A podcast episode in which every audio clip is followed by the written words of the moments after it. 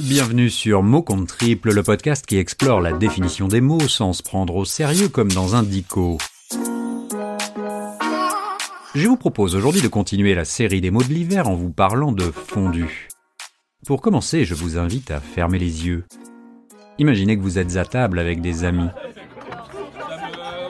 Ambiance conviviale et chaleureuse. Vos yeux suivent le va-et-vient régulier du fromage onctueux qui ondule sous l'effet de votre spatule.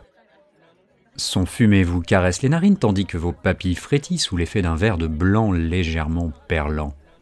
La chaleur de l'appareil se propage et vos joues sont brûlantes. Immobile sur votre chaise, il fait de plus en plus chaud sous votre gros pull d'hiver. Devant vous, dans votre assiette, votre pain n'attend plus que d'être piqué, trempé, puis avalé. Comme je vous l'ai dit dans un épisode précédent, chauffer, c'est tenter. La fondue, c'est pareil. Pour chauffer, il lui faut un appareil, plus exactement un poêle et un caclon. Je vous avoue que j'ai longuement hésité pour cette chronique avec la raclette. Selon une étude récente, 71% des Français la préfèrent à la fondue.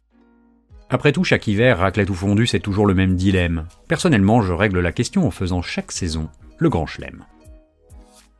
Le Larousse indique que la fondue, je cite, est un plat d'origine suisse composé de lamelles de fromage que l'on fait fondre à la chaleur dans un caclon avec du vin blanc, jusqu'à consistance de crème, et que l'on déguste en y trempant des cubes de pain rassis au bout d'une fourchette. Mais alors pourquoi parler de fondue savoyarde si l'origine est suisse? Figurez-vous que le débat fait rage. Certes, la fondue est une affaire de fromage, du reste c'est le gastronome français Brie à Savarin, ayant donné son nom au fromage éponyme, qui rédige en 1794 la première recette à base de gruyère, œufs et beurre. Pourtant, ce sont bien les Suisses qui ont inventé ce plat roboratif. Au début du XVIIIe siècle, les paysans du canton de Fribourg réutilisaient les restes de fromage et de pain rassis de leurs précédents repas. Grâce à son caractère économique et ses propriétés très nourrissantes, la recette s'est très vite répandue dans le reste du pays et dans toutes les vallées environnantes. Le consortium Unicode a du reste récemment tranché en janvier dernier, l'emoji représentatif de la fondue déployé sur nos smartphones sera un caclon marqué de la croix helvétique.